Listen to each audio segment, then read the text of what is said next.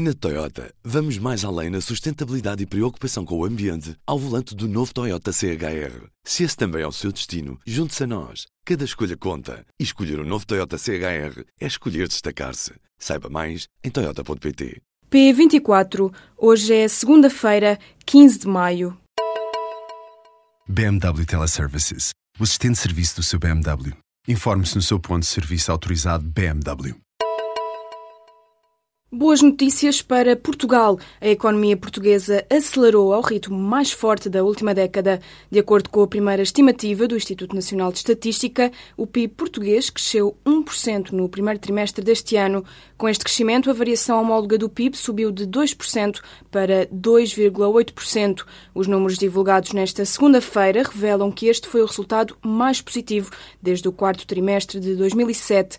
Este resultado vem reforçar as perspectivas feitas pelo governo governo de cumprimento da meta de crescimento de 1,8% para este ano. A Comissão Europeia avançou na última semana com uma previsão de crescimento para este ano também de 1,8%, mas apontava para um crescimento de apenas 0,4% no primeiro trimestre deste ano.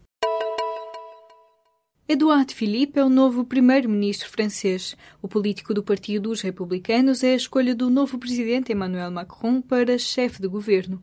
Edouard Philippe é próximo do republicano Alain Juppé. O Le Monde explica que foi um dos pilares da campanha de Juppé nas primárias do centro-direita. O político iniciou a carreira política como um militante no Partido Socialista enquanto estudante, antes de se aproximar da direita. Edouard Philippe fez também carreira empresarial na Areva, a multinacional francesa francesa de energia nuclear. O PSD mostrou-se satisfeito com o crescimento de 2,8% da economia portuguesa no primeiro trimestre deste ano. No entanto, os sociais-democratas consideram que essa recuperação não se deve ao governo de António Costa, mas sim ao anterior governo PSD-CDS. Em declarações à Lusa nesta segunda-feira, a deputada social-democrata Inês Domingos admitiu que o partido está contente com a recuperação do PIB, mas que esse resultado se deve às reformas realizadas pelo anterior governo. A primeira estimativa do Instituto Nacional de Estatística revela que a economia portuguesa cresceu 2,8% no primeiro trimestre deste ano, em termos homólogos. Para o PSD, estes números refletem o esforço das empresas e das famílias que levaram a economia para a frente, apesar de o atual governo ser inerte e ter revertido reformas. Há duas faculdades portuguesas entre as 50 melhores do mundo. A Faculdade de Economia da Universidade Católica Portuguesa aparece no lugar 43 da lista e a Faculdade de Economia da Universidade Nova de Lisboa ocupa a posição 50. O ranking é do jornal britânico Financial Times e diz respeito às melhores escolas de economia do mundo. Pelo 11º ano consecutivo, a Faculdade de Economia da Católica integra a lista das melhores 50 escolas de economia do Financial Times. Já a nível europeu, esta instituição está entre as 20 melhores. O primeiro lugar do ranking mundial deste ano é ocupado pela espanhola Yes Business School. A agência norte-coreana KCNA noticiou que o míssil balístico lançado pela Coreia do Norte no sábado visava analisar detalhes técnicos e tecnológicos do míssil balístico recentemente desenvolvido capaz de transportar uma ogiva nuclear de grande escala. O teste foi supervisionado pelo líder da Coreia do Norte, Kim Jong-un. O míssil foi lançado no seu ângulo mais alto para não interferir com os países vizinhos. O míssil sobrevoou 700 km até cair no mar a leste, registaram as forças militares da Coreia do Sul. Este foi o primeiro teste em duas semanas, quando aconteceu a última tentativa falhada após alguns minutos de voo. O Conselho de Segurança da ONU vai reunir-se nesta terça-feira para debater a situação política e as tensões na Península Coreana. Foi uma recepção como há muito não se via no aeroporto de Lisboa. Salvador e Luísa Sobral chegaram este domingo a Portugal com uma multidão de fãs no aeroporto. Cantava-se Amar pelos Dois, música que foi de um país.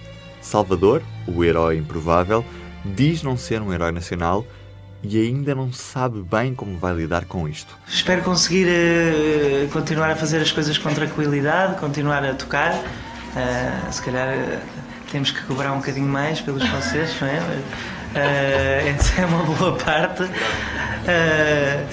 e, e, não, mas espero conseguir poder.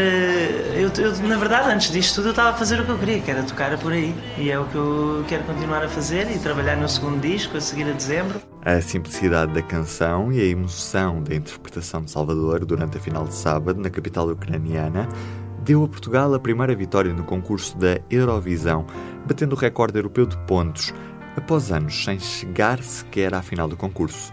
Salvador deixou milhões de portugueses colados aos ecrãs e devolveu a liderança das audiências na noite da Eurovisão à RTP. Já não há bilhetes para os concertos na Casa da Música, no Porto, nem para o Convento de São Francisco, em Coimbra. E para o espetáculo no Centro Cultural de Belém, os bilhetes já são escassos. Apesar do cansaço, ficou o bom humor de Salvador. A organização da edição de 2018 em Portugal terá um impacto positivo na cidade, apesar dos custos, e por isso Salvador Sobral pede desculpa à RTP. Cristiano Piccini é o novo jogador do Sporting para a nova temporada. O lateral italiano alinhava nos espanhóis do Sevilha e celebrou um contrato até 2022 com os Leões. Em comunicado enviado à CMVM, o clube de Alvalade não revelou os valores envolvidos na transferência. O jogador de 24 anos fica com uma cláusula de rescisão de 45 milhões de euros. Este é o segundo jogador que os Leões anunciaram para a próxima época, depois de já terem garantido o central André Pinto. O presidente executivo da Microsoft diz que o ciberataque global desencadeado na sexta-feira e que atingiu 150 países é uma prova de como a cibersegurança se tornou uma responsabilidade partilhada entre companhias que fornecem tecnologia e os clientes. Satya Nadella lamenta que os Estados permitam o desvio de informação importante usada pelos atacantes para explorar vulnerabilidades informáticas dos sistemas. O ataque desta sexta-feira atingiu grandes organizações públicas e várias multinacionais. Os piratas informáticos criaram um vírus que explora uma vulnerabilidade no software do sistema Microsoft Windows, o mais utilizado em todo o mundo. Para os utilizadores, é recomendado que atualizem os sistemas operativos dos seus computadores e que tenham cuidado com os anexos e links pouco seguros nos e-mails. 40 recrutas do curso 128 dos comandos do Exército abandonaram a formação. O número foi adiantado ao público pelo porta-voz do Exército. O Tenente-Coronel Vicente Pereira adiantou que restam apenas 17 recrutas no curso 128 dos comandos, o primeiro a realizar-se depois das duas mortes na instrução anterior. A desistência é uma das razões apontadas para a saída de quatro dezenas de recrutas. No sábado, o Diário de Notícias escreveu com base em informações do Exército que nas cinco primeiras semanas do curso, quatro instruentes foram internados. Woody Allen vai regressar a Lisboa para um concerto no Coliseu dos Recreios. O espetáculo está agendado para 4 de julho. Esta não é a primeira vez que o músico e cineasta toca na capital portuguesa. Em 2005, Woody Allen encheu o Centro Cultural de Belém. Agora, aos 81 anos, o músico quer mostrar o talento ao público português. Será acompanhado mais uma vez pela New Orleans Jazz Band. Os bilhetes já estão à venda e custam entre 25 e 120 euros. Na Toyota, vamos mais além na sustentabilidade e preocupação com o ambiente ao volante do novo Toyota CHR. Se esse também é o seu destino, junte-se a nós. Cada escolha conta. E escolher o um novo Toyota CHR é escolher destacar-se. Saiba mais em Toyota.pt.